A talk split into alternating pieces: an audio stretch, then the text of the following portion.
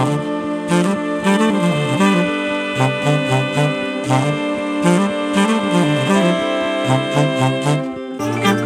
ッドバイブスミッドナイトラクザ by 倉園慶三こんばんはただいま8月19日金曜日の午前3時11分ですね。まあ大体やってみれば分かりましたけどこのぐらいの時間から撮り始めることになると。ね。えー、私はそれであのプレイバック一回聞きますんでね、えー、30分番組を撮ると収録に30分プレイバックに30分と最低でも1時間はかかるということが分かってきましたね。まあまあその他もろもろやりますんでバランス整えたりね。そうそうこの間あの、えー、耳は心に従うっていうね知覚の話をしましたがあれでこうバックが大きいと思うと耳が持っていかれるっていう話をしたその直後からねどうも 自分で言っときながら耳があの BGM に持ってかれましてだんだん最近こうバックの音楽があの小さくなってるなって感じがしてます。今日は終わったらねもう一回フラットな耳に戻してうんまっさらにしてね一期一会。えー、バランス整えてみたいと思ってます。そうそれで何回か前にその相対欲と絶対欲というお話をしたんですがそれを聞いてくださったリスナーの方からね、えー、倉園さんと、うん、その2つあるのは分かるとじゃあどうやれば心の底からやりたいと思うことに出会えるんでしょうかと質問をね何人かからいただきましていやこれは本当グッドクエスチョン本当にあの素晴らしい質問だとそこがね重要ですよね。えー、で今日19時から前からお伝えしていたそのジャジンワークというね計画を持たずに、えー、やりたいと思うことを実現するプログラムっていうのをね1週間かけてやるんですけどもこれまだあの空きがね結構ありますんでねよかったら直前まで申し込みお申し込みいただけますんでね、えー、ぜひぜひ来てください。うんここでもやっぱりそのやりたいことっていうのが、えー、最初になくてはねえどんなやり方をしても僕は実行できない実行できないだろうなと思っているわけです。えー、要はそのこれも何回か前に話しましたけど思いを原動力にするか恐れや不安を原動力にするかっていうことなんですけどね、まあ、ここに罪悪感というのも入るでしょう恐れや不安と罪悪感を原動力にした場合というのは、えー、本当に怖いってこれはやっとかないと大変な目に遭うっていう危機感がものすごく強ければできるんですよ。でそのように、えー、感じられる方も結構いらっしゃるとは思うんですが、えー、僕のようなタイプはねうんそのこれをやろうと思ってる時は結構ビビってるんですけどねやんないとまずい本当まずいそろそろまずいってって思ってるんだけど、えー、いざやるその瞬間になるとねそのビビりを調整するんですよ。いいや大したことないんじゃない？みたいな。これをやると えー、喉元過ぎれば暑さ忘れるってやつでね、えー、やらなきゃいけないと思ってた時の恐怖がその実行フェーズになると随分とこれ薄らぐんじゃなくてね自分で意図的に薄薄らげ和らげてるんですね、えー、だってどっちにしたってその罪悪感も恐れや不安もねえー、きっかけはその現実の出来事から来るんだけど、えー、それを自分の中に作る時は心で自分で作り出してますからね。だからこのなんつうの手加減することもできるし より強力にすることももう自由自在なんですね、うん、だからこれそのそのなんつうのかなこの仕組みをうまいこと使ってね、えー、計画を立てる時はすごく強烈に恐れや不安を感じてるんだけど実行フェーズになると、えー、やらなくて済むようにいやいやいやいやまだ大丈夫大したことないみたいにここ和らげちゃうんですね。だからうっすらとした恐れや不安うっすらとした罪悪感では僕らの体は動かないんですよ。なので代わりにその思いを使う。これをやりたいというね心の叫び思いを使う。この思いはあ本当にそういうヒットポイントコンと見つければね、えー、これだよっていうのがあればあの本当に驚くほど動かしてくれる、えー、じゃあどうやって見つけるのかっていうとこなんですよね。やっぱそれをね。で一つはこれももうなんいろんな回で多分もう同じ話をしてるとは思うんですがね、えー、とにかくあらかじめやることを決めちゃダメだってことなんですよ。うん、なぜかというとこれはねやっぱ人はですね、えー、誰かにこれをやれ誰かにこれをやっとけってこう命令されるのが実はあまり好きじゃない。心地よくないんですね。でこれもまあ性格によってその度合いっていうのは大きく分かれると思うんですがやっぱりね本心は、えー、自分で決めて自分の意思で動きたいと思ってるんですよ。でまあそのいやいや決めてるのは自分じゃないかと思うかもしれないんだけどこれが違うんですよね、えー、やっぱりね感覚としては、えー、例えば昨日私がね、えー、これをやっとかないとまずいよ。じゃあ明日の俺これやれよってこうね指令を飛ばしますわね。まあ、場合によってはその僕は使ってませんがタスク管理ツールみたいなものにその指令書としてねそれを書き込むと。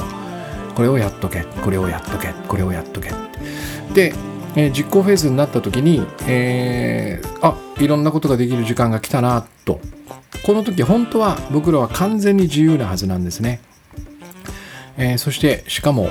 その時の気分とかね体調とかその前にどんな経験をしてきたかとかね今日どんな仕事をして、えー、誰とどんな話をし誰にムカつき 誰にちょっと怒りを感じ、えー、どんな YouTube を見て笑ったかみたいなそのリアルな、え一日を過ごしてきた自分が、え今何をやりたいかっていうのは本当は分かってるっていてそれを自分で決めたいんだけどもいざそれをやろうとする時に昨日の私からもう指令書が届いてる。そんな感じがねやっぱどうしてもするんですよね。でしかもおそらくそのこれをやれと言った自分がどういうマインドでそれを決めたかも分かってますからね、えー、なんか感じとしてはお前のためだと。私ですからね。私がお前のために決めたことなんだ。なぜかなぜか。だってこれやらないと気持ち悪いじゃん。これやらないとまたやれなかったっつって罪悪感感じるじゃん。ね。そしてこれをやっとかないと不安だっていう気持ちが消えないじゃん。だからお前のためを思って俺はこのリストを作ったんだよ。みたいなそんな感じの多分受け止め方を実行フェーズの自分はしてるわけですね。まあこれ聞いたことあるじゃないですか。先生なのか親なのか上司なのかわからないけどこの厳しく言うのはね別にお前が憎いわけじゃないと。こんなにたくさんのことを本当はやりたくないことをこのリストに託してお前に、えー、やらせるのはねお前が憎いわけじゃない。違うんだ。お前のことを思ってこれをやると言ってるんだって。いくら言われてもなんかこうそのまま受け取れないですよね。いやいやいやいやそうじゃないんじゃない？なんかあんじゃない？あんたが心配なんじゃない？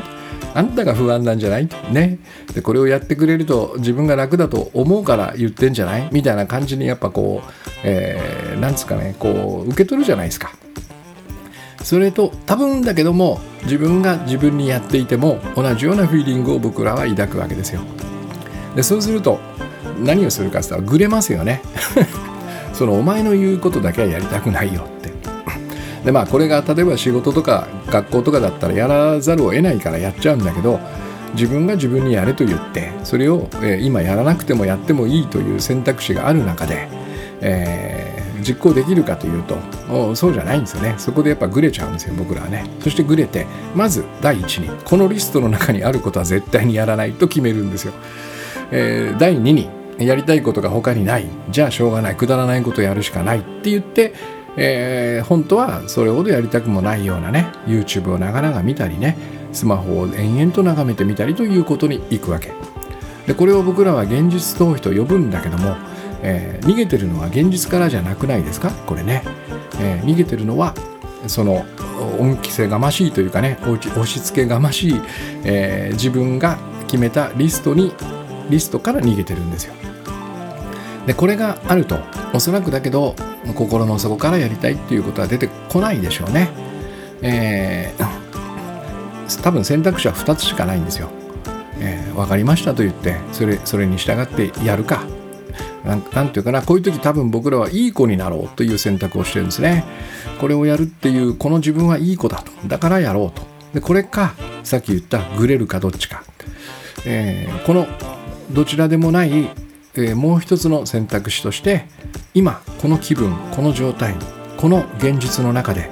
私がひらめいたことをやりたいというこのね選択肢が消え去っているんですね。えー、なぜ消え去るかというとあらかじめやることを決めておくからです。うん、で面白いことにあのよくあるじゃないですか。例えばね、え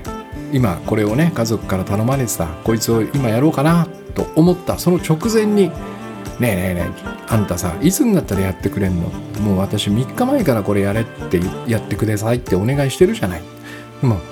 今やろうと思ってたんだよっていう感じ分かります？えー、これをやられたらもう本当にその今やろうと思ってたって気持ちが吹っ飛びますよね。もう意地でもこれだけはやるまいか。これだけはやるまいと思ってしまうね、えー、これと同じ現象が多分起こっているので、えー、決めておかなければすんなりとその、えー、片付けておきたいことに手を出せる可能性が実は高まるわけですね。えだからその決めておかないイコールやらなきゃいけないと思っていることをやらないという意味では全くない。どうやって自分に気持ちよくそれをやらせるかっていうことが大事そしてそれよりも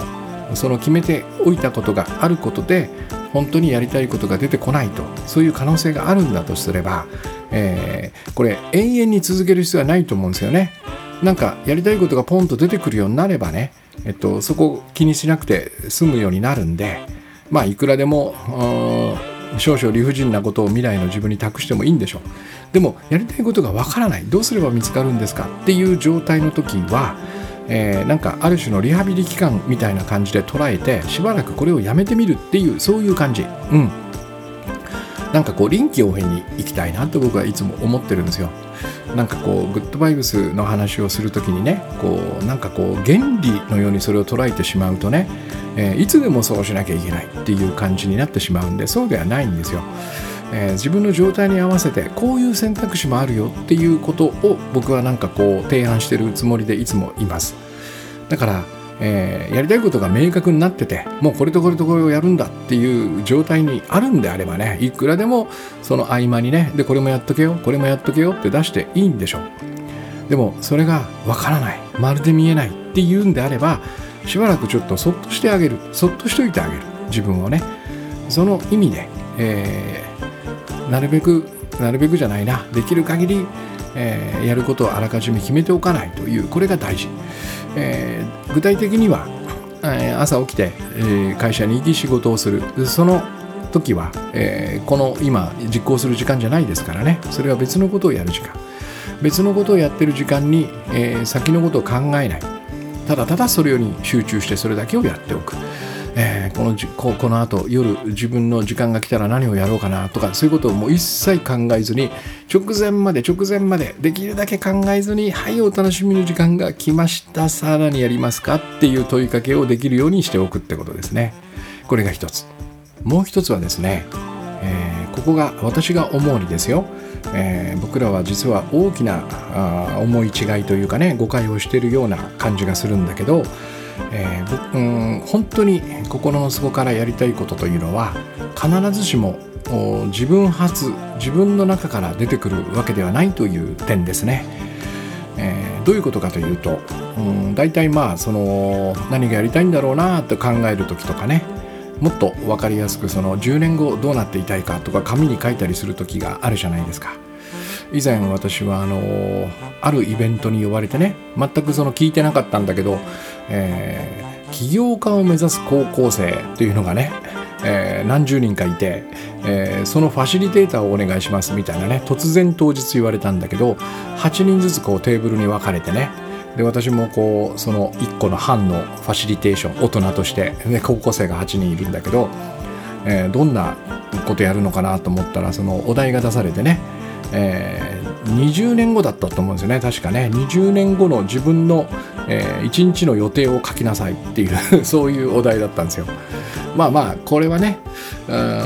僕はなんかうんどうだろうとか思っちゃうんだけどまあ一概にはねその否定できなくてそういう強烈なイメージを持ちながら、えー、人生を送っていかないとそれは達成されないというそういう多分考え方だと思うんだけど、えー、ここにもねやっぱりその一人で一人だけで考えてるっていう状態は否めないんですよね。えー、ここには僕は2つの大きな要素が欠けてるなと思うわけです。でこれがその自分が何をやりたいかを見つける上でねとても必要なもの。その2つとは何かというと1つは、えー、自分以外の人ですね他の人々それからもう1つは、えー、自分が、えー、仕事をしたりね生きていたりするその環境ですね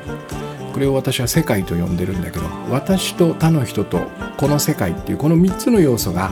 うまく調和して流れていかないと、えー、物事はうまく運ばないんですね。えー、当然ですが、えー、自分が何をやりたいのかっていうのもこの3つの関係の中で決まっていくっていうふうに私は、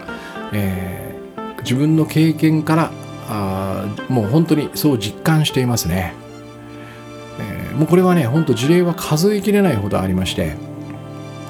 例えばまず私が最初の本を書いた時、えー、iPhone、iPad クリエイティブ仕事術というねまあライフハック系ガジェット系 iPhone アプリ系みたいなねそんな本なんですけども、えー、これが2011年ぐらいかな、えー、ブログを書いてたんですよ。ゾノスタイルというねそのテーマの。それを見たですね元私の部下というかね副編集長だった、えー、F さんという方がね、えー、もう編集長になられてて、えー、そのブログを見てこれ本でしましょうよ倉園さんっつって誘ってくれたんですよね、えー、で私は絶対嫌だと。多分最初そう即答したと思います。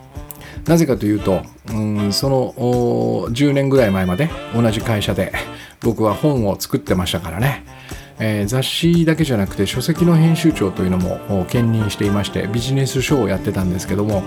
一冊の本を書いたり作ったりするのがどんだけ大変かっていうのをもう身にしみるほど分かってましたからだってね構成するんだって全部読まなきゃなんないですよ。まあ雑誌の20ページぐらいだったらいいんだけど書籍となればね200ページ超えなんてのは当たり前ですからそんなの頭から最後まで読んだら、まあ、何時間かはかかるわけでね。それを初稿最高最終稿と何度読めばいいんだ みたいなことをもうあもう楽勝で頭でこうイメージできるわけね、まあ、これが良くないんですが、えー、断ってたんですよ。2回ぐらい断ってまああの3個の例じゃありませんが。結構しつこく言ってくれてそれでもうしかもねもう前にお世話になった私のその右腕のような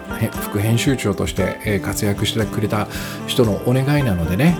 えー、これはまあ1個1回だけこの1冊だけなんとかできなくはないだろうと思って受けたんですよね。それからですようわ本を書くっていうのは面白いなと。とても素晴らしい仕事だなと思いながら私はその後本を書くというのもね自分のやりたいことの一つに加えていったんです。これは教えてもらったってことですね。全くやる前とやった後では印象が違う。そして僕らはやっぱり恐れや不安を頭の中で作り出す生き物なので、えー、本を書くのがどのぐらい大変なんだろうっていう想像した瞬間に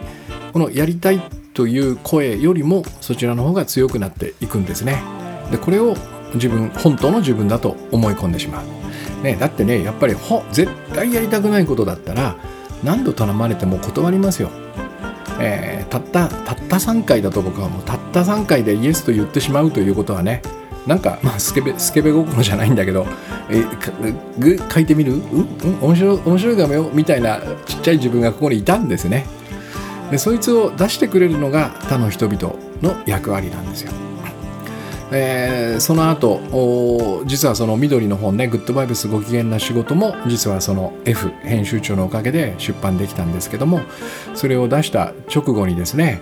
えー、私のその盟友のいつもよく出てくる佐々木翔吾さんが「黒園さん一緒にセミナーやりませんか?」と。えー、それから、えー、オンラインコミュニティやりませんかでオンラインコミュニティとかはねもう僕はね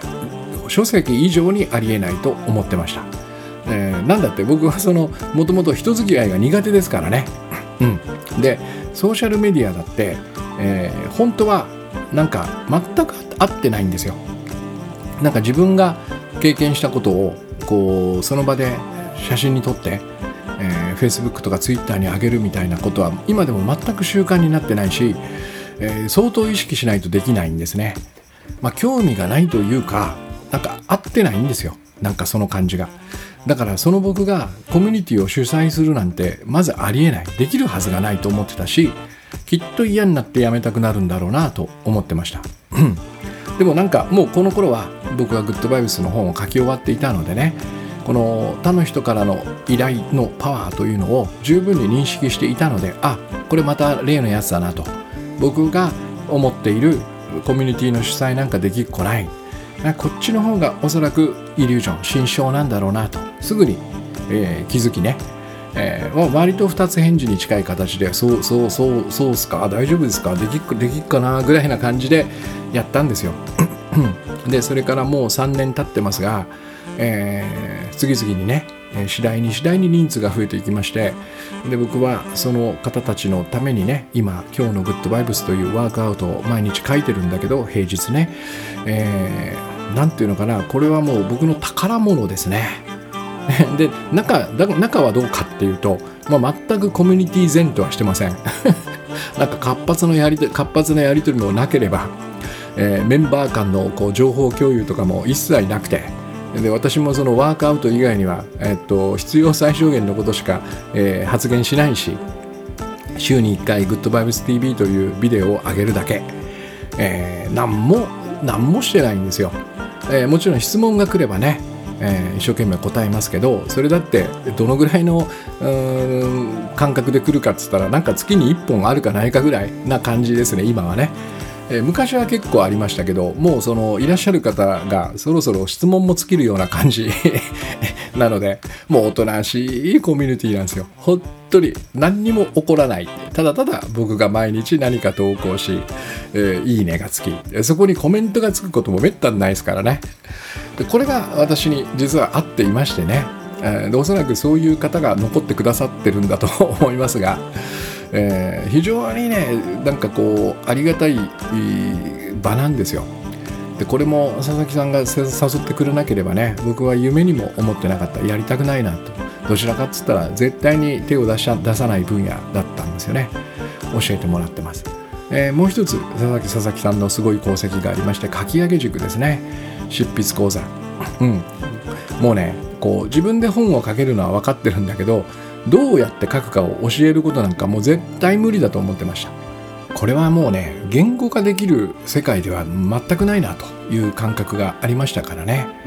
えー、本当に自分の感性とかねそういう言葉にできないもので僕は書いてるつもりだったんでとてもとてもこれをその他の他のね他の人にねこう、えー、伝えることは無理だろうと。でこれもちょっとちょっとだけえーっていう感じだったんだけども同じようにあでも来たんだなと。来ちゃったんだなと。これもやれってことなんだなっていうんでやっぱり2つ返事で受けて始めてみました。で僕ができたのは編集者の経験をえ使ってね、えー、受講者の方が書いてくれた原稿に赤入れをするという構成をするというこれしかないなと思ったんでまあそれをするしかないからやったんですよね。でそしたらなんと面白いことにこれがまさに僕がどうやって文章を書いているかを伝える、えー、どんずばの手段になったうん、だからもう今書き上げ塾といえば赤入れっていうそんな感じになったんですよね。でこれも面白い。とっても面白い、えー、実はですね人に何かを教えるっていうことは、えっと、最も強い強力な学びになるんですね、えー、まず自分がやってることを言語化できてる。そして自分がこれがいいと思って伝えてることを実はその自分ができてなかったりすることにも気づける、えー、そこが実は弱点だったりもするんですよね。これがいいと頭では分かっていながらなぜか自分が書く時にはそれができていないみたいなことも気づかされ、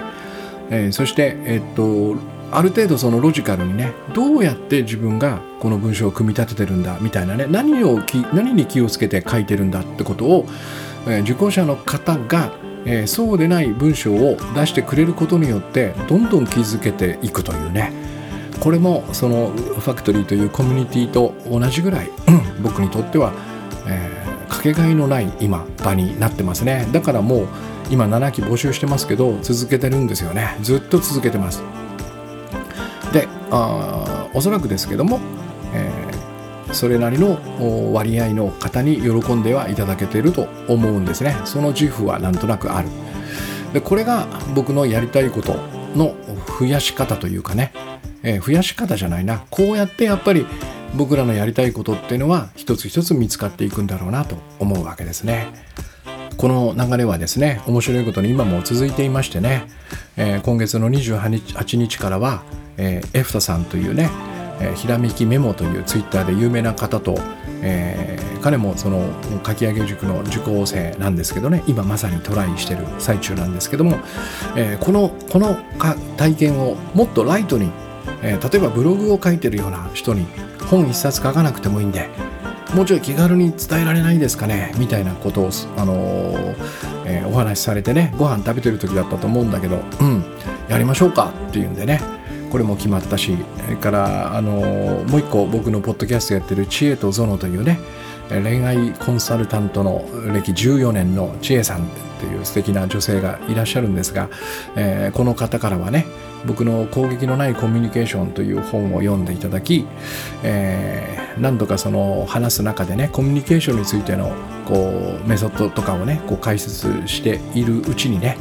これ恋愛に取り入れたなんかプログラムやりませんか？みたいなお誘いをいただきね。えー、こうしてこうしてどんどんどんどん。それが全部面白い。まだそのエフタさんと千恵さんのやつは始まってませんけどね。おそらく面白いんだろうと思います。うん。こういうふうになんか人から誘われて、えー、僕がやりたいことに気づくものと。自分発で出してきたものの割合がどのぐらいだったかなって思い出してみるとね9対1ぐらいなんですよ。ただその起点となるものっていうのはやっぱ必要でね、えー、僕が何をしてるか、えー、どんな人なのかっていうのは、えー、黙ってたらその誰にも伝わりませんからねここをまあ大げさに言うなら世界に向けて発信するためには最初にきっかけとなる例えば僕で言うと緑の本「グッドバイブスご機嫌な仕事」を書いてみたいというね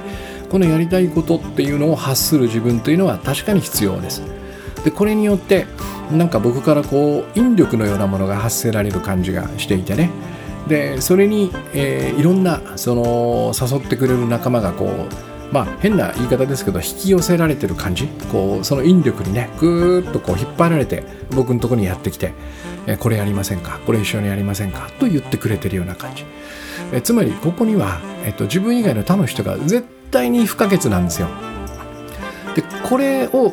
を大事にしたいから僕は他の人の依頼には即座に応えるというね、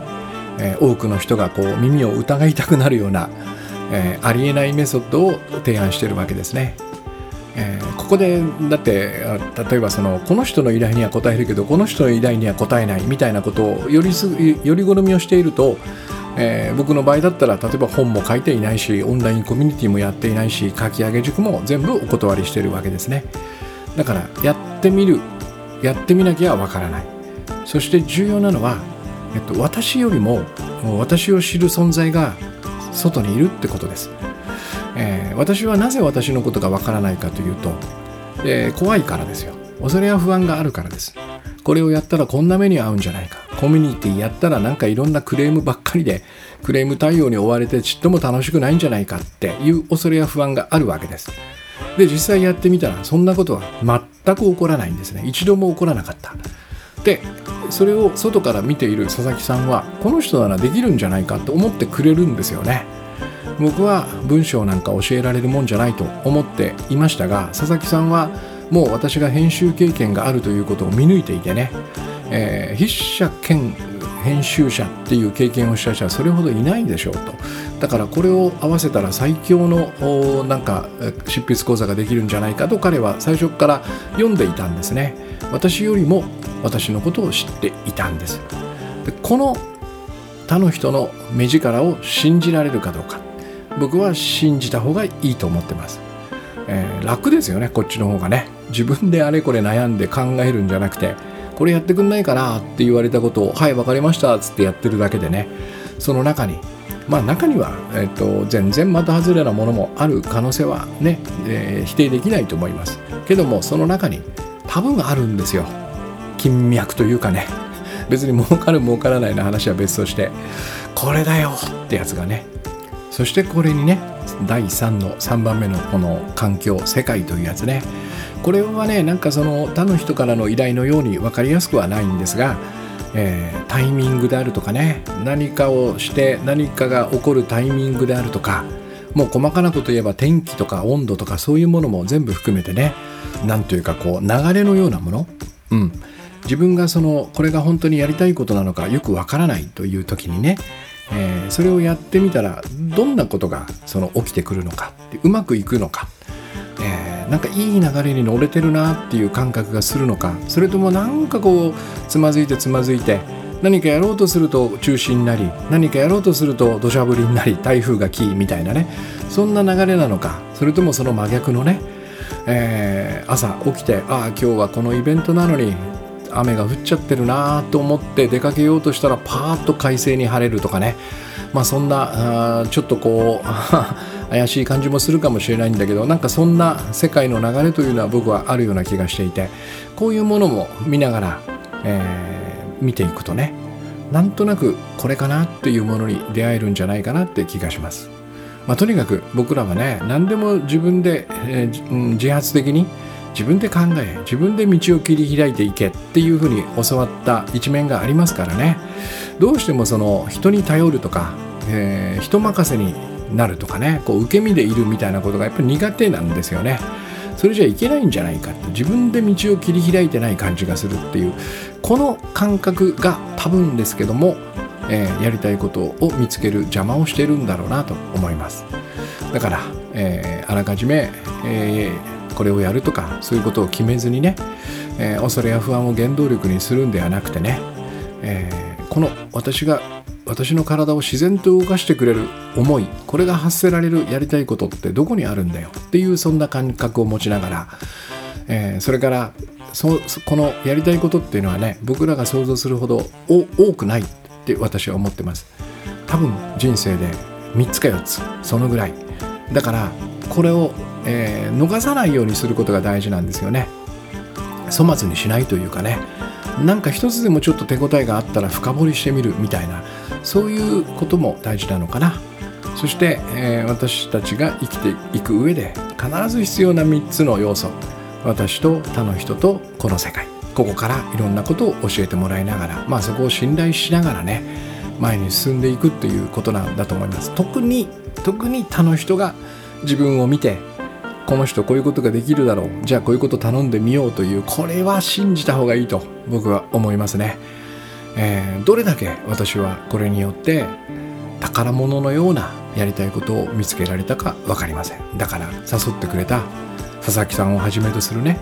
えー、エフタさん千恵さん、えー、そして、えー、デザイナーの加藤さつきくんね、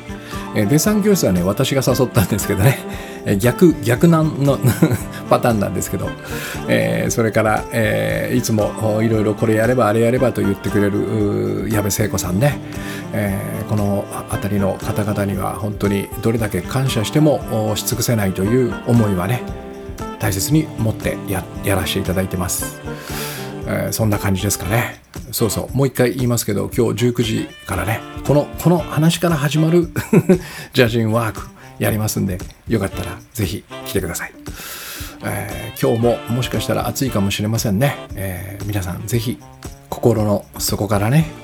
えー、やりたいことがこうガッと浮かび上がってくるようなねそんな世界に自分を置きながら、えいい一日をお過ごしください。ありがとうございます。